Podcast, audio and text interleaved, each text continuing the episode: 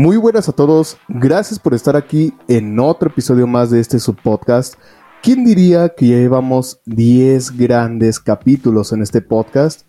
Pero bueno, el día de hoy vamos a hablar de una era que sucedió en la WWE, una era en la cual sucedieron algunos sucesos importantes en la empresa, unos que cambiaron al parecer de las cosas y otros que impactaron en su totalidad todo en la WWE. Pero para hablar acerca de esto traje un invitado especial, pero antes de esto, eh, ayer, bueno, si lo notaron, en el capítulo anterior, que fue la mitad de temporada con Zapster, eh, se me escuchaba algo raro, disculpen, era porque tuve problemas con, con aquí con mis dispositivos y terminé grabando con unos audífonos todos este, feos, por eso se me, se me escuchaba algo raro, así que una disculpa por eso. Pero vamos bien, ahora vamos bien. Y en, este capítulo traigo a un invitado especial. Él es Charlie Sporty de la Wrestling Crew Culea. Un gusto Charlie y gracias por aceptar la invitación a este podcast. Hola, eh, ¿qué pasa todas y todos? Bueno, en realidad, hola a todos y a todas los Chupar Wrestling. Eh, si ya están, si ya han estado viendo los proyectos de Walter, creo que ya sabrán quién soy yo. Eh, me acuerdo haber estado en una previa con el con el señor Walter, pero para los que no me conocen o no han visto ese video, me presento, soy Charlie, soy fundador y co-líder del, de LWSK, la Wrestling Cruculiar, el grupo mencionado por Walter en el que por si acaso el pana igual está. Y un gusto estar acá eh, contigo en este podcast y en especial para hablar de esta era que, oh, esta era a mí me fascina. Un gusto tener, un gusto estar acá. Sí, muchas gracias por aceptar la invitación, Charlie. Y sí, como dice Charlie, este tema va a ser muy, muy este, controversial, el tema de la Roadless Aggression Era. Eh, pero antes de empezar con todo el tema en especial. Eh, te quiero preguntar algo, Charlie. ¿Qué te inspiró a ti a crear lo que es el proyecto, tu canal, el grupo con el que estamos y demás cosas? Que, bueno, más bien todo tu proyecto en sí. Me interesaría saberlo. Ah, y también cómo este, hiciste que reunieras a todos los miembros de tu grupo. Me interesaría saber eso. A ver, te escucho. Bueno, em, para partir, claro, eh, tendría que hablar sobre cómo fue mi relación con el wrestling. Que claro, yo cuando empecé viendo el wrestling, claramente en estos días, en estos cuando la televisión nacional acá mostraba la hora de resumen de todo esto y pasé de ser un fanático normal que solamente veía al más fuerte y quería que él ganara sin importar que fuera un asco o de luchador a ser un fanático que fue que tuvo un mejor criterio y que claro eh, se interesó más en en los faces y en los heels. Pero volviendo con la Wrestling Cruculiar, claro, esto comenzó como un grupo en sí de WhatsApp en el que invité a, un, a mi, al otro co-líder del grupo llamado Jamie Baxton, Stu, Stu, Stu, Stuart Loudpot, anteriormente conocido como él, como Stuart Loudpot. Y un amigo personal, el, eh, tú, el Mister, el Mister te vamos a funar, eh, Caetano, eh, Tano. Y bueno, eh, con él empecé el grupo, empecé pero eran tres personas, no era tan activo, hasta que claro, decidimos poco a poco eh, invitar a más gente. Comenzamos con Rival, ya, Rival 2, eh, uno de tus amigos. Luego después fuimos, aunque fue con él, me contacté contigo para que vinieras al grupo, que por si acaso, gracias por estar en este grupo y no haberte salido. luego con Jamie Baxton me contacté para que fuera a Styles of Loud, o como me gusta llamarlo, el Mega Styles, porque es un crack, un Mega Styles, un ostión. Eh, lo contacté, llegó con nosotros. Contigo fui a ver a, a Thunder, de un antiguo grupo que tenía llamado Thunder Love, Thunder Holics, si mal no me equivoco, pero que aún lo sigo llamando Thunder. Eso a Thunderholics, al pana, y también a Victor Switchblade, al Mr. New Japan, que espero que vea este podcast, Mr. New Japan. Y claro, también, eh, también antes, con, también antes contacté con Mauricio Navarrete, el Mr. Mayúsculas, y también con Askar, que ah, ya aún no, ya no está en el grupo ahora. Y bueno, el último el último que recluté yo, que fue Rockstar 0112, que yo no pensé que el, yo pensé que el pana con tantos subs no, subs no iba a responder y entrar al grupo, pero al final terminó llegando, lo que me pareció increíble. Que a pesar de no ser activo, me parece una buena inclusión para el grupo. En sí, el grupo era para, no sé, hablar de wrestling, bromearnos entre nosotros, hacernos como, como nosotros lo hicimos, baits, y a veces hablar de otros temas, de otros deportes o de otras cosas, que en sí me, me he entretenido bastante y ha hecho que, que WhatsApp ya no lo tenga de relleno, sino que en sí lo tenga utilizando, que lo utilice mucho ahora mismo. Y en sí, hablando ahora sí del proyecto, eh, el, canal de YouTube, claro, esto lo estaba a, fines de marzo, quería, quería pensaba en, ¿qué tal si hago que la Wrestling Cruculiada esté en YouTube? ¿Qué hago si pongo que, hablo del wrestling, qué es lo que he estado haciendo estos meses? Porque en sí el anterior canal de Charlie Sporty antes hacía videos, pero me dedicaba ahora más a hacer directo hablando de los pay-per-views que hacía la WWE. Y dije, ¿qué tal si mejor traspongo esto y lo traspaso a los shows semanales? Y en este caso eh, me cambio de nombre, porque así tenerlo como Charlie Sporty ya no me gustaba mucho. Y con eso, yo con Jamie Baxton hablamos de esto y él estuvo de acuerdo con esto y después lo compartí con el grupo. Creo que si tú, no, tú te acuerdas que hablaba, hablé de esto en el grupo, ¿no?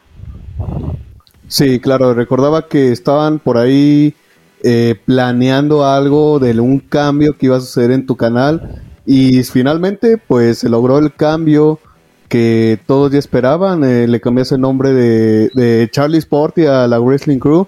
Y pues la verdad sí estoy orgulloso de ustedes.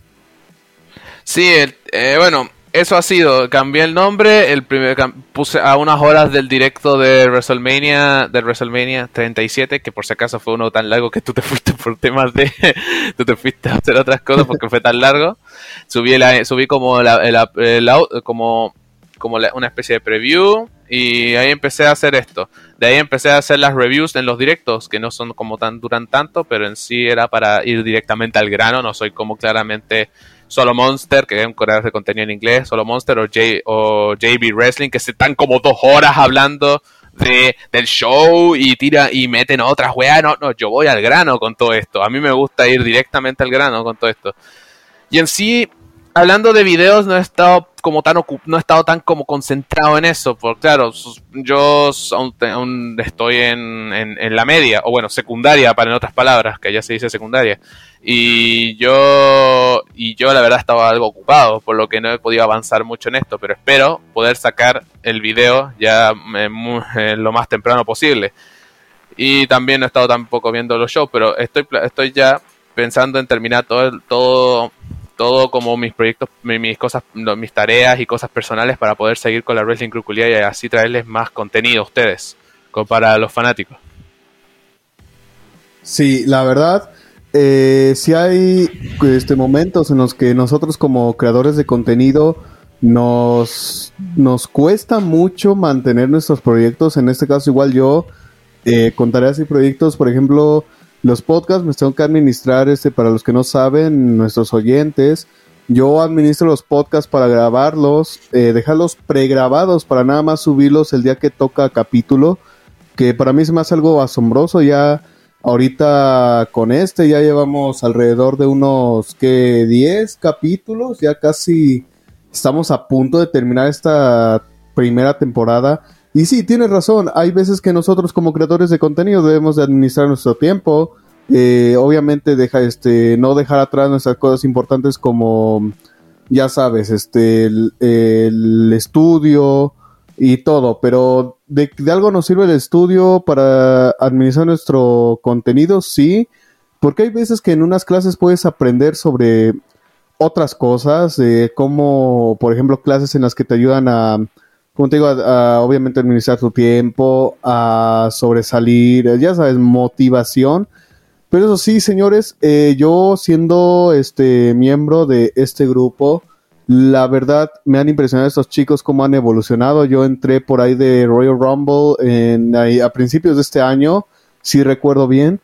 Y sí, me, me ha llevado una buena impresión, la verdad, cómo, cómo ha crecido todo este proyecto.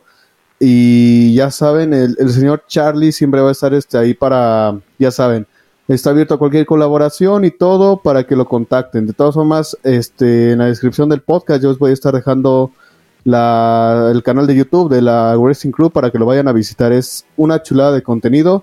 Y antes, Charlie, bueno, antes de comenzar ahora sí con el tema, yo te quiero preguntar tu, como, tu punto de vista de, de la comunidad, no, no la comunidad de los fans, sino hablo de la comunidad de los creadores de contenido, ya sabes, youtubers grandes, tales como Sabster, eh, Mr. W, Progress Network. De, ¿Tú qué opinas de todo este conjunto de creadores de contenido?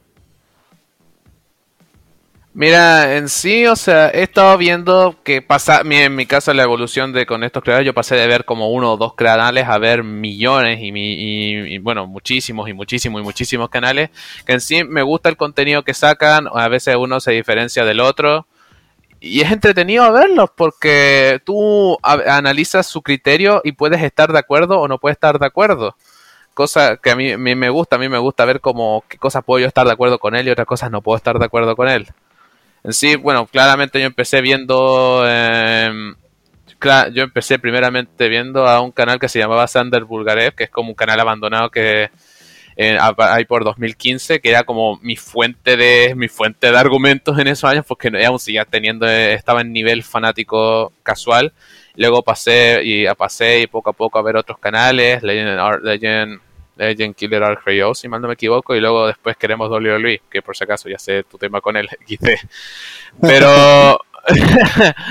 y luego después, claro, de cuando dejé el wrestling duró como por 2018 porque, perdona la palabrota, pero vaya pedazo de mierda que era Raw ese año, era asqueroso, asqueroso ese año y terminé dejando el wrestling porque aparte que me consumía tiempo, y por si acaso, ah, paréntesis, paréntesis.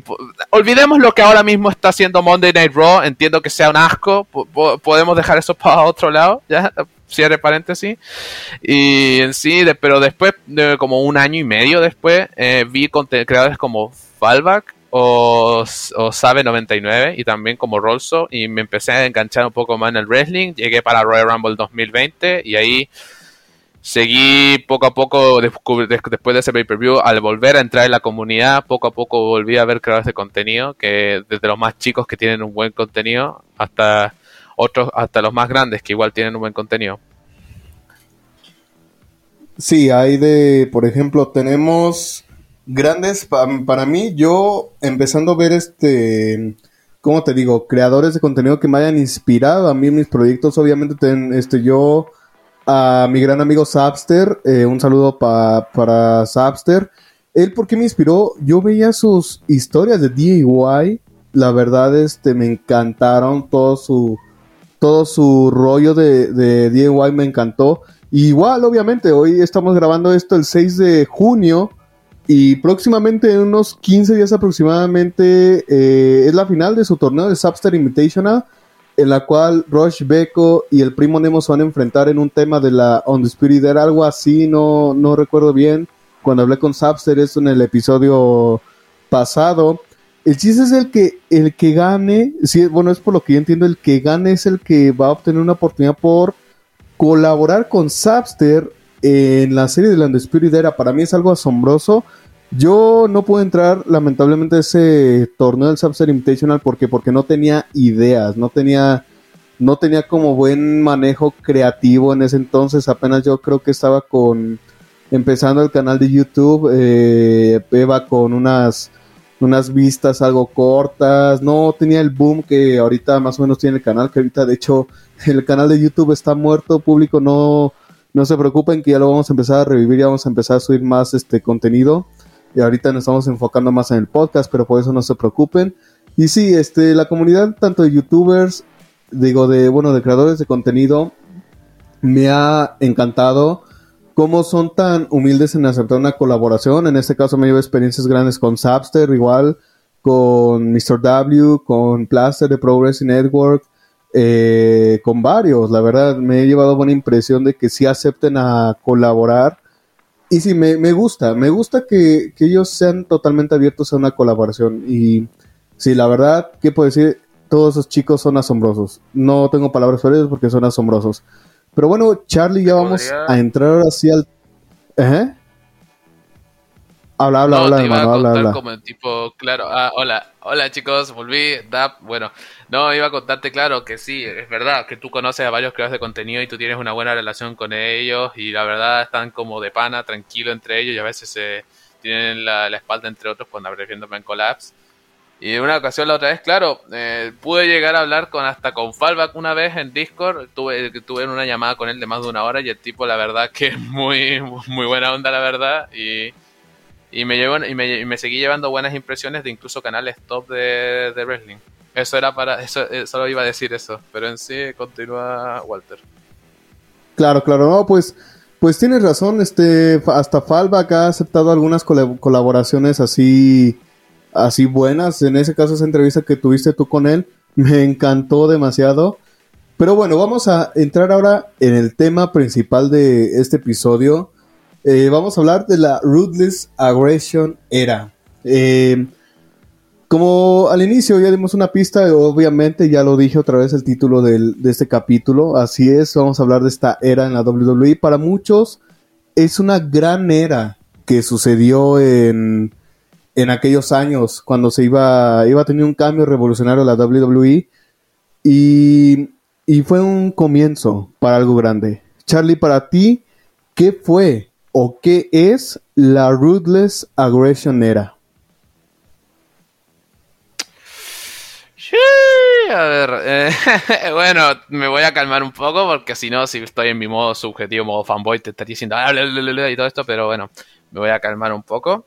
Y en sí, claro, esta era, era una transición, era una transición de Stone Cold y La Roca, ya por 2002 ya ambos ya no eran las caras de la compañía, ya se había llegado una nueva, una nueva era en esto, en, eh, perdón, ya sabían, eh, tenían que pasarle la antorcha a otros luchadores. Y claro, en ese año 2002, cuando el draft llegó eh, y muchas cosas muchos luchadores debutaron, eh, comenzó una era que para mí, personalmente, es, la, es mi era favorita, para mí es la mejor era que tiene la WWE. Ignoremos que a niveles objetivos la Golden y la Attitude vendieron mucho, hicieron que el wrestling estuviera en el, en, el, nivel top en el marketing y todo esto. Yo me, a mí me gusta basarme en mis historias y, a nivel luchístico. Y para mí la Ruthless Aggression tiene el nivel, mejor nivel luchístico entre varios. Porque en sí, eh, los main eventers, Taker, Shawn Michaels, Triple H, que por si acaso este fue la cara de la compañía eh, para mí en ese, ese periodo. Eh, también, también gente como Eddie Guerrero, Chris Benoit estuvieron en el top. Y en esta misma era llegaron las próximas caras, que acá sí se, se manejaron muy bien. John Cena, Randy Orton, Batista, Rey Mysterio, Rare Superstar, Edge. Por si acaso, este es uno de mis luchadores favoritos. Que quien no le gusta Edge, carajo. Todos lo odiaron en su momento, pero ahora lo ves y dices, oh, qué buen gilera el hijo de perra. Y bueno, eh, para mí esta era me representa mucho. Puede que no haya vivido, digamos, que la era en sí, así que haya, no la haya como empezado a ver. Pero pero viendo todo lo que se ha hecho, eh, viendo estos seis años de era, porque sí, de 2002 a 2008, la gente dice fue 2007, no fue hasta 2008, Dos años de, esos seis años de era a mí me parece un periodo que la verdad los fanáticos deberían más apreciar, porque así, a mí a veces me da rabia cuando veo que gente ah, la actitud era, ah, la actitud de esto otro, ah, esta era la fe lo mejor del Bendigo, y no veo fanáticos de la Rule de Salvation era en sí, eso, eso me, duele un poco el corazón, eso me duele, porque en sí esta era merece mucho más respeto y mucho más reconocimiento, pero de verdad mucho más. Sí, la verdad, este, yo, yo que puedo decir de la Ruthless Aggression era, es la, es la era que más nos tocó a todos, ¿o no? La era que que nos marcó a muchos nuestra famosa infancia en la WWE. Que, como tú dijiste, superestrellas como Batista, John Cena, Randy Orton se, empezaron a formar en ese entonces. Y así es, o sea, vamos a empezar con el suceso principal, ¿no? Que, bueno, para muchos este es el suceso principal de la Ruthless Aggression era. Así es, el debut de el prototipo eh, bueno, ahí se me salió la Andrade otra vez. Disculpen, ya van dos episodios que se me sale la Andrade, no puede ser. Así es, vamos a hablar del debut de The Prototype, de John Cena, el prototipo, creo que así se llamaba el personaje. Pero bueno, el, el debut de John Cena en la WWE fue el 27 de junio del 2002, señores. Fue un debut que a todos nos impactó porque John Cena era un, bueno, es más bien un gran luchador. Y ojo, qué casualidad, señores, qué casualidad que este episodio del podcast, cuando ya esté publicado, un día después se va a cumplir el aniversario de, de la carrera, del debut de John Cena. Así es, el, el 27, jueves 27 de, de, junio, de obviamente de este año del 2021. Y así es, eh, se va a cumplir 19 años del debut de John Cena en la WWE. Todos recordamos ese momento en el, de, en el que Kurt Angle estaba, creo que buscando a un contrincante para un reto abierto. Eh, buscaba tras bastidores, ya saben, toda la típica promo, esa promo tan chida que soltó Kurt Angle cuando buscaba un contrincante. Eh, de repente sonó un tema que no era conocido por muchos en ese entonces. Para, y ese tema, obviamente, salió John Cena con, ya saben, su atuendo de ese entonces era, creo que nada más un tipo boxer short naranja con franjas azules, este, ob obviamente rodilleras, botas. Era un atuendo básico de luchador, más o menos un luchador de esos genéricos que usas en el SmackDown vs. Raw para crear movimientos. Algo así era ese atuendo de John Cena. y ya saben, igual este, todos, todos conocemos ese momento. Kurt Angle le, le, dice, Who are you? Y John Cena, I'm John Cena. Y así empieza la promo. Y algo, no, no me acuerdo bien lo que le dice, a lo que Cena responde. What dice de... como, perdona, perdona que te Ajá. dice como, What do you have that you think is very, to take the very best of the business? Y luego dice, Ruthless aggression. Toma la bofetada, weón, y va, se saca la chucha allá abajo. Exactamente. Dice, Ruthless aggression, suelta la bofetada a Kurt Angle y ahí para muchos fue el inicio de la, de la Ruthless Aggression era. Eh, ¿Tú qué opinas acerca del debut de este, de este personaje de John Cena en SmackDown del 2002? ¿Tú qué opinas? 24 de junio de 2002, Monday Night Raw. Vince McMahon convocó al roster buscando algo nuevo, buscando Ruthless Aggression, como tú dijiste. Unos días después, Angle entra al ring con el con claro, venía de salir del feudo con Edge cuando le raparon el, pele el pelele. Y claro, ahí buscando claramente un contrincante frente a él. John Cena entró. Ahí como un luchador genérico, así se le notaba la rabia en los ojos. Le pega la bofetada y empezó en un combate que la verdad me pareció sólido y muy bueno, la verdad. Con, bueno, Angle ganando de la, de la forma que tenía que hacer. Angle ganó de una forma que me pareció buena, justa. No fue una humillada, no fue una, fue tan, no se vio tan débil y todo eso. Y estuvo bien todo. Claro, el, este prototipo, John Cena, en sí, varios cuando hablan del de inicio de la Ruthless Aggression era, varios dicen que inició el año los 2001 con lo de Stone Cold o lo de Brock Lesnar. A mí no me, no, no me parece eso. A mí me parece que esas son eras de transición. Esa de actitudera de WrestleMania 17 a, a, a, después. Para, eso fue una era de transición, guachines. Para, para los que dicen que una era inicia de inmediato, no, no inicia así, gente. No soy, no llevo, no llevo 20 años en, el, en el viendo wrestling, pero tampoco sé que una era inicia de otra, es una era transitoria. Pero ya, volviendo con esto, en sí el prototipo, claro, eh, tú, tú, John Cena es uno de los pocos que puede decir, Debuté frente al medallista olímpico Kurengol, le saqué la cresta, casi gano, y, la no y en la misma noche el campeón de la WWE y el enterrador, The Undertaker, me viene a, viene a saludar y me da la mano en señal de respeto. ¿Quién, quién puede decir eso? ¿Quién, quién, quién? Dime, ¿quién, quién podría decir yo que, que él hizo eso? O sea, me pareció increíble. Claro, John Cena después no, no inició como, digamos, que siendo main eventer. Claro, empezó, si, si, algo que pocos hablan es que ese 2002 empezó a hacer un tag team con, con bueno, antes de eso, y eh, empezó en un feudo con Kurt Angle y Chris Jericho, que en el primer pay-per-view que es John Cena, no sé si fue Vengeance o fue FC Vengeance o algo así, pero le ganó a Y2J, al mejor en el mundo en lo que hace. Y ahí empezó una trayectoria muy buena para John Cena. Que claro, en ese 2002 empezó a hacer equipo con, no sé si era Billy Kidman, si mal no me equivoco. Me voy a investigar un poco más, pero está en la zona Creo que sí, creo que sí era él. Y hizo su... Y claro, hizo su turn heel. Eh, un turn heel que duró, de, de, que duró de un año del 2002 al 2003, hasta que claro, después en 2003 en el Survivor Series, al hacer equipo con Chris Benoit y Kurt Angle, cambió a Face y claro, tuvo toda su carrera como Face desde el Doctor Tuganomics, desde el Super Cina, y claro, desde la cara de la compañía y todo eso, para mí, un inicio, la verdad que de los, un inicio memorable, un inicio increíble, para una era tan buena como lo fue esto, con John Cena. Y hablando de esto, también Randy Orton debutó ese 2002 y lo hizo muy bien. Claro, Vince McMahon, le eh, un segmento en el backstage, Randy Orton estaba ahí, Vince McMahon estuvo con él. Y después de eso, claro, no sé con quién fue, a ver, si mal, no sé con quién fue en el que Randy Orton debutó, pero causó un impacto gigante Randy en ese debut.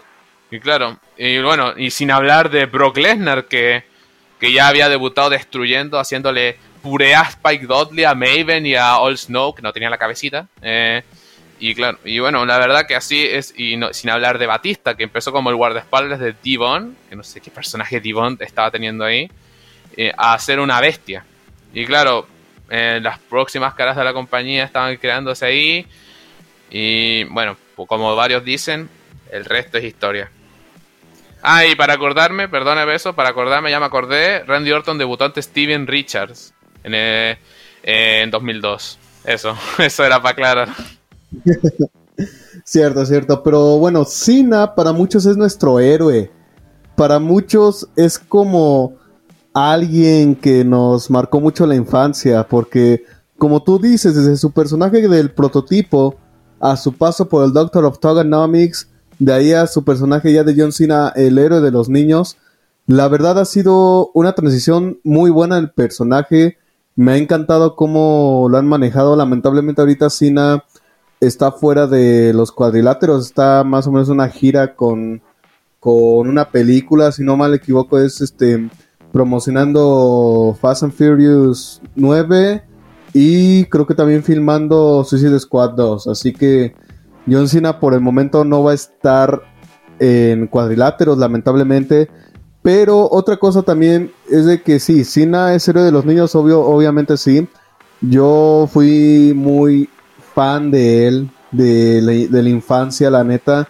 John Cena era, era mi favorito. Yo era de esos que me emocionaba ver a John Cena ahí saliendo en, el escenario. La verdad era una época tan hermosa ver a John Cena, porque yo empecé a ver a John Cena con ya con sus atuendos de You Can See Me, ya como you como el personaje de You Can See Me ya lo este empecé a, a conocer a él, obviamente no, no lo conocí por el paso de Doctor of Togonomics ni por el prototipo, obviamente, porque pues, en, el 2002 apenas yo había nacido. Pero bueno, son. Ha sido un, este. Un trayecto, la verdad, bastante bueno de parte de John Cena. Y pues. A esperar que le deparará en el futuro a Cena. Ojalá y próximamente tenga, no sé, un, un regreso, un posible regreso, unas, unas pequeñas luchas de part-timer. Y finalmente una lucha puede ser de retiro de John Cena, que esa si sucede una lucha de retiro de Cena, la verdad yo sí lloro porque John Cena siempre ha sido como mi favorito. Pero bueno, también tenemos otro suceso de la Ruthless Aggression era que sucedió en los inicios igual de esta era fue el nombramiento del grande Eric Bischoff como gerente general de Raw que sucedió el 15 de julio del 2002 también. Eh, ¿Tú qué opinas acerca de este suceso de que Eric Bischoff fue gerente general de Raw? ¿Tú qué opinas? Como dato curioso, la, esa NWO nueva que la WWE había contratado, que claro, después de que Hulk Hogan se fue y a lo despidieron por Drogón, eh, estaba Kevin Nash, en el que junto a X-Pac y Shawn Michaels iban a hacer algo gigante, pero al final Kevin Nash se lesionó y Vince dijo, ¿sabes qué? Me cansé de esto y lo sacaron. Y claro, el nombramiento, creo que a nadie se le vio, vio venir esto en su momento. Porque Eric Bischoff era como. Era como el enemigo número uno de, la, de los fanáticos de la WWE. Era como el, hombre que le tiraba, la, tiraba caca a la compañía de Vince. Era el líder de la NWO. Era como el general manager de la, de la WCW. Y era como el villano número uno y que lo hayan llamado en, esos en ese momento como general manager fue gerente general, perdón, eh, de, de Raw fue inesperado, fue nadie se lo venía a venir. Claro, después de esto vino una era que para mí me para mí es eh, perdón, eh, decía de ¿qué cosa que ibas a decir? No, no, no, no, sigue, sigue, sigue, sigue. Ah, ah, perdón, perdón, perdón. Ya, eh, bueno, claro, con este nombramiento vino para mí una guerra, para mí empezó, eh, uno de los, eh, para mí empezó la era de uno de los mejores general managers de la historia de la WWE. Eddie Bischoff cada año traía producto de calidad con producto de calidad, producto de calidad. La guerra con SmackDown, con Teddy, con el con SmackDown de Teddy Long, que por cierto, esa ha sido una guerra. De verdad que es difícil elegir cuál producto prefieres, el Raw de Eric Bischoff o el SmackDown de Teddy Long. Es muy difícil elegir eso. Producto bueno, rivalidades buenas, combates de calidad, o sea, no, puedes pedir algo mejor, de verdad. Era eh, es que fue increíble, fue de verdad que muy increíble. Y llegó de la forma más inesperada. Ah, en 2002, nadie, nadie, de verdad que nadie se lo venía a venir. Nadie pensaba que el villano número uno de la WWE, el, el líder de WCW, vendría. Y, ¿qué más puedo decir? O sea, grande Eric, te mereces el Hall of Fame. Sí, la verdad, Eric Bishop, eh, bueno, sí, el Hall of Fame lo obtuvo este 2021, lo obtuvo Eric Bishop. Y la verdad, Eric Bishop sí es este. Cuando se vio eso con la NWO, que bueno, me lo. Se me vino a la mente con lo que pasó en la Firefly Funhouse match de John Cena contra Bray Wyatt. En la que, en la que hubo, bueno, para los que no saben, en esa lucha que, que estuvo John Cena, obviamente, que hablamos de él hace rato, eh, hubo como un eh, control mental hacia John Cena, ya que hubo una parte en la que John Cena salió al escenario, que era un escenario obviamente totalmente oscuro, fondo oscuro, y está el puño de SmackDown antiguo ahí. Salió con su del prototipo, así es, del prototipo salió este como si fuera su debut de John Cena en ese entonces, solo que en vez de Kurt Angle, Bray Wyatt estaba recreando la promo y la verdad le quedó bien, le quedó excelente. Y de ahí sucedió otro donde Bray Wyatt la hace de Eric Bishop, que la verdad fue presentando a John Cena con el con el atuendo, Dios, este sí no me esperaba de John Cena con el atuendo de la NWO, que es lo que varios fans esperábamos de que John Cena tuviera ese Tom Hill que todos deseamos, porque John Cena siempre ha sido face, siempre ha sido face el muchacho y nunca, nunca, nunca más lo pudimos ver heel, a menos que actualmente tuvo un suceso heel en Taiwán. Y bueno, señores, disculpen por esa pequeña pausa que tuvimos. Tuve otra vez, así es, problemas técnicos con la red, pero ya estamos de vuelta aquí con ese todavía capítulo 10. Lo que le estaba poniendo en contexto de lo pasado era la pregunta que le hice a Charlie acerca de Eric Bishop, de qué, qué opinaba él, de que él era, bueno, de que él fue gerente general de Raw. De ahí yo saqué en contexto algo de que Bray Wyatt, eh, la lucha de Bray Wyatt contra John Cena en WrestleMania 36 fue un arte. El cómo Bray Wyatt recreó más bien la promo de la que platicábamos al inicio de Cord Angle, como John Cena a su edad, algo avanzada por así decirlo, salió con su atuendo de The Prototype y también este hizo lo mismo de ese entonces que Ruthless Aggression y todo ese rollo. Y también de cuando, bueno, la escena en la que Bray Wyatt se transforma en un Eric Bishop y hace la aparición de un John Cena con el atuendo de NWO. Aquí nos da a recargar con esto de que nos, están presentando al John Cena que nosotros jamás tuvimos Hill. Aunque lo que, lo que dije hace rato, de que ya tuvo un suceso Hill en Taiwán, algo que pasó, así que. Pero de eso no vamos a hablar, obviamente, para no meternos en algo tan fuerte. De ese suceso en Taiwán, que para muchos lo catalogan como Hill, pero bueno, lo que nos presentó más, más o menos ese segmento fue el John Cena que no tuvimos como rudo. Pero básicamente era eso de que John Cena este, nunca tuvo un papel rudo y en esa escena exactamente Bray Wyatt lo, lo recontra, ¿cómo te digo? Lo recontra interpretó muy bien. Y bueno, Charlie, eh, vamos a hacer esto porque un dato curioso es que ah, la carrera de John Cena, la carrera de John Cena desde la Ruthless Aggression hasta la Modern Era, y todo este rollo.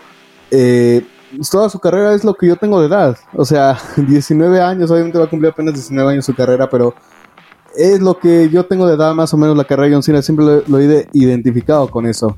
Y bueno, yo te pregunto, ¿cómo defines tú a esta Ruthless Aggression era? ¿La defines como una era buena, una era mala. ¿Cómo, cómo la defines tú? Yo te escucho. malo no está en el vocabulario de esa era, te podría decir. la palabra malo no está en ese vocabulario. Para mí esta ha sido una era, como te digo, eh, una muy buena era con los main eventers haciendo muy buen trabajo, con las futuras promesas haciendo muy buen trabajo, con feudos increíbles, con luchas de calidad de 5 estrellas que te puedo nombrar 5, Taker contra Angle, No Way Out 2006, Michaels contra Angle, WrestleMania 21, Batista Triple H, Avengers 2005, eh, los Dudleys contra Tommy Dreamer y Sandman One Day Stand 2005. Taker contra Randy Orton 2005, o sea, muy buena, todo, fue una era que te puedo, puedo seguir hasta dos horas más dándote muy buenas luchas, pero no quiero alargarlo. La Golden Era tiene como ese, ese pic de, de, oh, son como, eso, los luchadores son como unos superhéroes, lo representan así en producto infantil. La New Generation era, claro, hizo una transición a un nivel luchístico. La actitud era, oh, sexo, oh, violencia, oh, más 18 y todo esto. La Ruthless Aggression en sí combina un poquito de todo esto. Combina algo como de que los luchadores se demuestran como muy buenos atletas. Tienen igual las historias puede que no sean como como como más como 18 como era la actitudera, pero sí tenía era aún era un producto como que no era para niños, como fue la siguiente era la pejera. En sí es una era que la verdad me encantó. Y para mí, algo que te tengo que decir es que a mí como que me caga un poco los huevos es que el hate que Cena tenía en esa era, cuando pasó Super Cena en 2006, 2007, 2008, un hate que a mí me enoja volver a ver porque no se lo merecía, porque la verdad que estaba bien ese, ese Super Cena. Pero en sí, en, resumen, para mí esta era me parece es buena, debería tener más como reconocimiento a nivel de actitudera. Sí, tengo los huevos para decir que merece igual del mismo reconocimiento que la actitudera. Y es la infancia de muchos acá. Sí, como tú dices, es la infancia de muchos esta era. Pero bueno, Charlie, eh, yo te hago, bueno, antes de finalizar este capítulo, te hago una pregunta. ¿Cuál fue así? ¿Cómo lo describirías o cuál fue más bien tu momento favorito de la Ruthless Aggression era? El que más te ha encantado. Me interesaría saberlo, bro. A ver, te escucho. Wow, a ver, a ver, a ver, mi querido Walter, ¿cómo te puedo responder esto? Lo estoy pensando muy fuerte, pero yo creo que tendría tres momentos que a mí me parecieron muy buenos. A mí me pareció, primero, eh, el final de One Night Stand 2005, cuando el Team Roy SmackDown se enfrentaban al Team ECW, en el que se, enfrentaban a, a piñazo, todo eso, y luego después los Dudleys tiran a Eric Bishop a la basura. Me pareció un momentazo increíble. Eh, otro momento más que también te podría decir sería la coronación de Chris Benoit en WrestleMania 20, enterrada por obvias razones. O sea, cualquiera que esté más de que ya no sea fan casual y sea un fan como informado en esta comunidad sabrá que, haya, que habrá pasado con eso, pero en sí me pareció una celebración increíble. Pero para mí, de todos los momentos eh, que tiene la Ruta de era, para mí el que más me gusta es la, Eddie Guerrero ganando el campeonato mundial eh, no Way Out y celebrándolo. O sea, la forma como lo celebró, se tiró al público, no fue por el título, le importaba mucho el negocio el Latino Hit. Le importaba mucho, sufrió mucho. Sufrió esa discriminación de, oh, eres muy chiquito, no eres un top grande, no, eres Kevin Nash, wink. Y claro, em, me pareció un momento increíble y la verdad eh, es el mejor, lo vuelvo a ver, lo vuelvo a ver, lo vuelvo a ver y no me canso ese momento, la coronación de Eddie Guerrero fue increíble para mí. Qué grande, la, verdad, este, yo coincido contigo, la coronación de Eddie Guerrero en No Way Out, la verdad me encantó. Esa celebración que tuvo más bien, la empezaba más la relación con el público hispano, la verdad me encantó mucho como, pues como Eddie Guerrero nos trajo un, este, un título, la verdad, porque, o sea, Obviamente él es este extranjero, él nació en Texas, pero fue criado algo así de sangre mexicana, por así decirlo. Pero así es, señores, Eddie Guerrero eh, ganando el título No Way Out fue el mejor momento. Igual yo coincido contigo. Pero bueno, señores, hasta aquí llegó este gran capítulo de este podcast. Gracias por acompañarnos hasta este momento, a ti que nos estás escuchando. Y de nueva cuenta, Eh, les ofrezco una disculpa por el pequeño corte y el contexto que les sigue en este, en este tremendo eh, dificultad técnica que tuve, pero ya todo se recuperó y vamos a salir adelante, obviamente. También agradezco, te agradezco mucho, Charlie, por haber aceptado la invitación a estar en el podcast. Muchas gracias, bro. No, está bien, man. Eh, el placer fue mío haber estado acá de vuelta en otro proyecto más de los tuyos. Yo estoy dispuesta a volver a, algo que tú tengas, no sé, una, una, una, preview o una colaboración de video. Yo puedo estar contigo. Yo estoy, yo estoy, yo acepto solicitudes. Y eh, cabro, eh, recuerden, opinión impopular, el 2005 fue el mejor año en la historia de la WWE. Ahí tienen al buen Charlie. Y bueno, también agradecer a ti que nos estás escuchando creo público que nos está escuchando, también los agradezco mucho por apoyar este podcast. Y bueno, Charlie, algunas palabras finales que tengas acerca de, no sé, del capítulo, algo extra que quieras aportar. Como dije, mi rey, el 2000, opinión impopular, 2005, mejor año de la WWE XD. Y eso, no solamente puedo decir que gracias a la gente que esté escuchando este podcast, recuerden seguir al grande de Walter, tanto en el Facebook como en el YouTube, que va a subir más weas el pana. Y también en el podcast que se viene fuerte, fuerte. Así es, señores, se viene muy fuerte el podcast para la segunda temporada, ya verán lo que se viene. Y bueno, con esas palabras del gran Charlie Sporty, despedimos este gran capítulo. Eh, señor Charlie y yo les deseamos lo mejor. Yo soy Walter Negro y recuerden que este podcast lo pueden escuchar tanto en Google Podcast, la plataforma de Anchor y Spotify si es que tienen.